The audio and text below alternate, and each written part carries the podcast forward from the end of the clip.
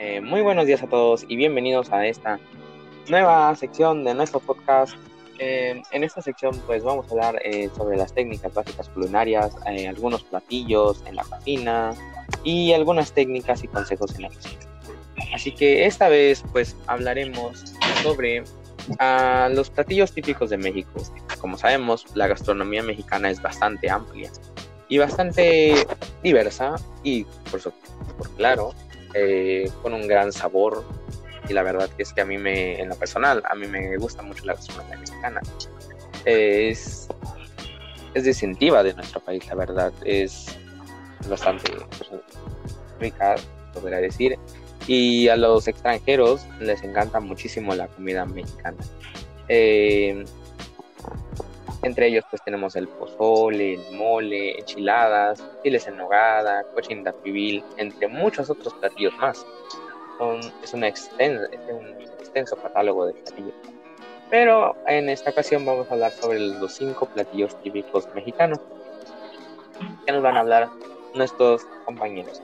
Así que, primeramente, eh, pues vamos a, a ir con nuestra compañera Maffer María Fernanda, que nos va a hablar sobre la explicación breve de qué son, de qué son los platillos mexicanos. Así que, Mafer, háblanos sobre esto. Bueno, yo les voy a explicar qué son los platillos típicos de México y bueno, una de las cosas tenemos que decir es que la gastronomía mexicana tiene un conjunto de platillos y técnicas culinarias que son parte de las tradiciones y vida común de los habitantes. Bueno, esta está enriquecida por aportaciones de distintas regiones del país, además que son derivadas de la experiencia del México prehispánico con la cocina europea, entre algunas otras que les voy a mencionar en un momento. El 16 de noviembre del año 2010, la cocina mexicana fue reconocida como Patrimonio Cultural Inmaterial de la Humanidad por la UNESCO. Bueno, como les decía, la cocina mexicana ha sido influida y ha influido a su vez a cocinas de otras culturas como la española, la francesa, la africana, del Medio Oriente y la asiática. Bueno, la cocina mexicana ha sido testimonio de la cultura histórica del país, ya que muchos platillos se originaron en el México prehispánico y en algunos otros momentos importantes de su historia. Bueno, es por eso que existe una amplia gama de sabores, colores, texturas e influencias que la convierten en un gran atractivo para los nacionales y los extranjeros. Eh, la diversidad es una de las características esenciales de la cocina mexicana, ya que la comida regional es uno de los aspectos fundamentales en los que podemos ver esta gran diversidad, ya que cada estado mexicano y región posee sus propias recetas y tradiciones culinarias, en las cuales podemos ver distintos tipos de pozole, eh, distintos tipos de mole, eh, también podemos ver el chile nogada, la cochinita pibil, el cabrito, las enchiladas, entre muchos otros. Hay creaciones gastronómicas que han surgido localmente y que por su calidad y aceptación han sido difundidas a través de los años y se han vuelto emblemáticas de la cocina mexicana. Es el conjunto inmenso de cocinas regionales que se caracteriza en todas ellas por un componente indígena básico, ya que en sus ingredientes y en algunas técnicas comunes de preparación de los alimentos el común denominador en muchas cocinas es el uso del maíz, del chile y del frijol. En algunas ocasiones esta va acompañado del jitomate, pero eh, no es un tanto determinante. Y bueno, a continuación mis compañeros van a hablar de algunos platillos típicos de México. Eh, pues muchísimas gracias, eh, María Fernanda. Y ahora vamos con, digo, Aurea eh, tú este, pues nos vas a hablar sobre el pozole, así que cuéntanos sobre el pozole. La verdad es que es un platillo mexicano y pues este es bastante rico y a mí me gusta mucho, así que platícanos, Abril. Ah, hola Joshua, un gusto, ¿verdad? Estar otra vez aquí. Este, pues mira, yo te voy a hablar del pozole. Pues, ¿quién, dime qué mexicano no conoce el pozole, verdad? ¿Y quién no lo ha comido y nos gusta? Pues mira, el, el ingrediente base del pozole es el maíz. Ya, eh, ahorita se ha acoplado por cada región que lo, que le agregan, que le quitan y bueno, demás, ¿verdad? Pero bueno, el pozole consiste en la cocción de, del maíz, o sea, del grano. Y ya se le va a ir agregando pues diferentes ingredientes como es el, el pollo, lo podemos hacer de pollo, de cerdo, ¿verdad? Este eh, queda muy rico y su acompañamiento es el, la lechuga, el rábano y si uno quiere ponerle ahí chile, ¿verdad? O cebolla, pues queda magnífico. Sí, claro, que mexicanos no comen chile, la verdad. Es. Y más que todo, fíjate que ya se ha como muy, muy, o sea, si es septiembre, 16 de septiembre, comemos pozole, ¿verdad? Muy mexicano. Así, entonces es algo ya distintivo de México. Pero el plato de pozole, este es un tipo caldo que tiene su procedencia pues en México. Y pues este pozole es prehispánico, porque nuestros antepasados también lo, lo comían, pues, porque ellos cosechaban el maíz. Entonces, así fue, fue trascendiendo hasta lo que hoy en día conocemos, porque pues antes no era así, ¿verdad? Pero pues sí, así es Joshua. Eh, pues muchísimas gracias por eh, darnos esta breve explicación del pozole. La verdad es que a mí, me, a mí me gusta mucho. Y pues ahora vamos con nuestro compañero David Alvarado, que nos hablará ahora sobre las enchiladas. La verdad es que a mí, en lo personal, me gustan muchísimo las enchiladas verdes. Así que háblanos sobre esto, David. Hola, Besha, ¿cómo estás? Hola, muy bien. Gracias. Bueno, yo voy a hablar sobre las enchiladas, ¿no? Bueno, eh, las enchiladas son de origen mexicano. Ya sabemos que las enchiladas se pueden hacer de mole, de salsa verde y roja. Este, pero digamos que estas enchiladas luego varían dependiendo del origen de, de, los países, se adornan de diferente forma. Eh, eh, esto va rellena de cualquier forma, sería de pollo, carne, este, de huevo y diferente, ahora sí, de lo que tú le quieres agregar, eh, ahora sí, para que se formen las, enchiladas. Este, como dije anteriormente, la técnica de enchilada tortilla varía dependiendo del lugar. En los estados centros de, ahora sí, del país, se fríe la tortilla primero y luego se baña en salsa en el sur de, ahora sí que serían los estados del, sur, acá como Veracruz, todo, que las tortillas se, ahora sí se, se remojan en la salsa. Bueno, se fríen las tortillas y se remojan en la salsa para así poder hacer las enchiladas. Y que las enchiladas más, este, de, más populares que encontrarás en los restaurantes serían, ahora sí, las de mole, las verdes y las rojas, que son las, ahora sí como que las más comunes. Ok, pues y eso ya sería todo. Ok, pues muchísimas gracias, este, David. Em, ahora vamos con nuestra compañera Andrea Itel, que nos va a hablar sobre ahora los chiles en nogada, que este también es un platillo típico del 15 de septiembre y que tiene la especialidad de tener los tres colores de la bandera de México. Así que háblanos sobre este platillo. Hola, ¿qué tal? muy bien, gracias. Pues bueno, los chiles en son uno de los muchos platillos conventuales que pues fueron creados a partir de lo que fue la época de la conquista, por ahí del 1800.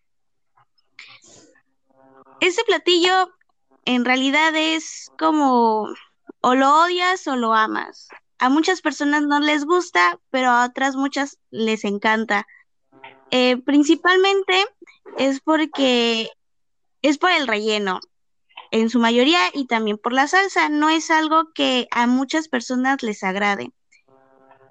El chile, eh, los chiles en nogada, se trata de un chile poblano, que es un chile grande, que va relleno ya sea de carne de cerdo o carne de res, y que se acompaña con algunas frutas como son el plátano, la manzana, pera, durazno, este, algunas veces les ponen nueces, pasas y así. El chile puede ir eh, así solo o capeado y después se le, se le agrega encima la, una crema de nueces de Castilla que se le llaman nogada. Y ya pues al final se presenta con perejil y con granada para así poder representar los colores de la bandera de México. Este platillo pues es uno de los muchos platillos que encontramos en la gastronomía mexicana que adoptaron este ingredientes que trajeron los españoles a México como son como es la granada y pues también como es el cerdo. Eh, y como te digo, es un platillo muy tradicional mexicano, muy especial para los mexicanos. normalmente se lo puede encontrar o se puede, lo puedes comprar en las épocas de septiembre, que son por el 15 de septiembre. Y así. Entonces, pues eso sería todo de mi parte. Sí, sé que la verdad es que nada más lo he probado una vez en mi vida y la verdad es que me pareció bastante bueno el chile en nogada, pero sí, sí conozco personas que mm, como que no les gusta el platillo. Aparte, son muy caros. Sí, son un poco caros el precio. Por la sé que es por la elaboración de la salsa de nuez, creo que es, que es la blanca que lleva. Entonces sé que por eso es un poco caro. Entonces, pues muchísimas gracias, eh, Andy, y digo Andrea. y este, ahora vamos con nuestro compañero Emiliano, que nos va a hablar sobre la cochinita y clásica cochinita pibil. Así, cuéntanos. Hola Joshua, ¿cómo estás? Hola, muy bien. Principalmente, la cochinita pibil es un plato típico de la región de Yucatán en México. Antiguamente los mayas la cocinaban en un horno subterráneo, Ahora se puede preparar en un horno convencional, dejándola marinar toda la noche para que agarre su sabor, ¿no? Se sirve principalmente con cebolla encurtida y chilito habanero. Eh, los ingredientes principales de esta son dos hojas de plátano, eh, kilo y medio de pierna de cerdo, medio kilo de lomo de puerco con costilla, 200 gramos de pasta de achiote, media taza de jugo de naranja dulce de preferencia, media taza de vinagre blanco, un cuarto de seco, una cucharadita de pasta blanca, una cucharada de pasta negra, media cucharada de canela, cinco pimientas enteras o molidas, dos dientes de ajo exprimidos, media cucharadita de chile piquín, una cucharadita de sal y 125 gramos de manteca de cerdo derretida. Tu preparación es bastante fácil o básica, se podría decir ya que consiste en cortar la carne de unos 5 centímetros aproximadamente y colocarla en un recipiente. Después se diluye el achiote en el jugo de naranja y el vinagre. Luego de eso agregamos al jugo de naranja las especies antes mencionadas junto con el ajo. Luego este líquido se vacía sobre la carne y se tapa con un paño y se deja marinar en refrigeración por lo menos durante unas 5 horas. O de preferencia se, marina, se deja marinar toda la noche para cocinarla mañana en la mañana o en la tarde. Eh, antes de eso se precalienta el horno a 165 grados Celsius o 325 Fahrenheit. Eh, se sostiene las hojas de plátano directamente sobre el fuego durante unos minutos para que éstas se ablanden y luego con estas se forman una charola o el recipiente en el que vayamos a cocinar nuestra cochinita pibil. Eh, luego de eso se coloca la carne sobre las hojas que están en el recipiente y se bañan las hojas con manteca de cerdo derretida. Luego se doblan las hojas, cerramos la, la cochinita, la cerramos con las hojas, se cubre con papel aluminio aparte de eso y se mete al horno. Se deja hornear durante dos horas aproximadamente o hasta que la cochinita prácticamente se deshaga. Ya no es suficiente las dos horas, pues se van dejando media hora más y así sucesivamente hasta que la carne se deshaga prácticamente. Después de eso ya está lista para servirse y se acompaña con su cebolla encurtida y su chilito habanero. Ok. De hecho, uh, sí sé que hay un gran sabor entre hacerlo en un horno convencional y en un horno eh, bajo tierra, porque yo ya tuve la oportunidad de pues ir a Mérida, que por si no lo saben, Mérida, Yucatán es este, pues el estado originario de la cochinita pibil. Y la verdad es que yo la probé eh, en un horno de bajo tierra y la verdad es que sí es un diferente. Mm, no sé en qué consiste. No sé, no sé en qué, en qué consiste, pero la verdad es que es un sabor muy, muy diferente y muy, muy rico. Y pues ahora que si tienen la oportunidad de ir a, a, Mérida, Yucatán, y tienen la oportunidad de probar la cochinita pibil de allá, les, les, aseguro que les va a sorprender porque les va a saber muy diferente a la que prueban en cualquier otra parte del país. Así que muchísimas gracias, Emiliano, por, por darte esta explicación. Muchísimas gracias. Y ahora por último vamos con nuestra compañera Carla, que nos va a hablar sobre el mole, que por cierto, a mí el mole es un platillo que me encanta y es uno de mis favoritos. Realmente casi toda la gastronomía mexicana me gusta. Así que Carla, cuéntanos sobre esto. Bueno, yo soy Carla Yanet y me toca hablar sobre el mole. El mole es una preparación muy exótica de México y se caracteriza por contar siempre con diversos tipos de chile, especies aromáticas bastante fuertes y semillas entre sus ingredientes, que son molidos en metates o molcajetes. En realidad, este preparado es un complemento para los platos que llevan algún tipo de carne, principalmente de guajolote o pollo, ya que el mole es la salsa que los acompaña. Aunque también se consume en casi todo el país, el mole poblano, que proviene de Puebla, es uno de los más reconocidos a nivel local e internacional, ya que además de los ingredientes básicos, tradicionalmente se ha preparado con otro muy particular, el cacao amargo. Y bueno, su historia se remonta a la época prehispánica. Se narra que los aztecas preparaban para los grandes señores un platillo ya complejo llamado muri, que significa salsa. Los primeros moles carecieron de chocolate, por lo que no se le puede ubicar como una salsa de chocolate. Su estructura es mucho más elaborada y requiere de una preparación minuciosa. Bueno, de sobre los ingredientes, el mole se prepara con varios ingredientes, que es el chocolate amargo, chiles de ancho, chile mulato, chiles pasilla, chipotle, jitomate, almendra, plátano, nueces, pasas, anjonjolí, clavo, canela, perejil, pimienta, cebolla y tortillas. Se sirve con pollo o guacolote y en México se acostumbra a acompañarlo con arroz. La verdad es que las proporciones correctas principalmente no existen y algunos ingredientes pueden omitirse o variarse en proporción.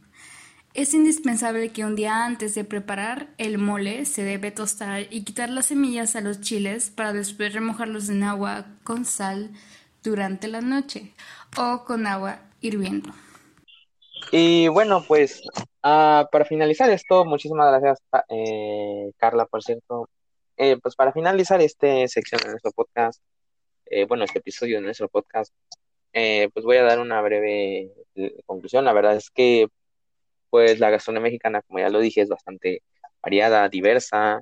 La verdad es muy rica, muy admirada y tiene diferentes sabores, es muy colorida la verdad es que es bastante variada y que a mí en lo personal eh, me gusta muchísimo a personas que no son de aquí, que son extranjeras, les encanta muchísimo la gastronomía mexicana, que la verdad hasta han tratado de imitarla, pero no han podido, no han podido, no es y, y pues la verdad es que es bastante variada, a mí en lo me encanta muchísimo, es de mis favoritas.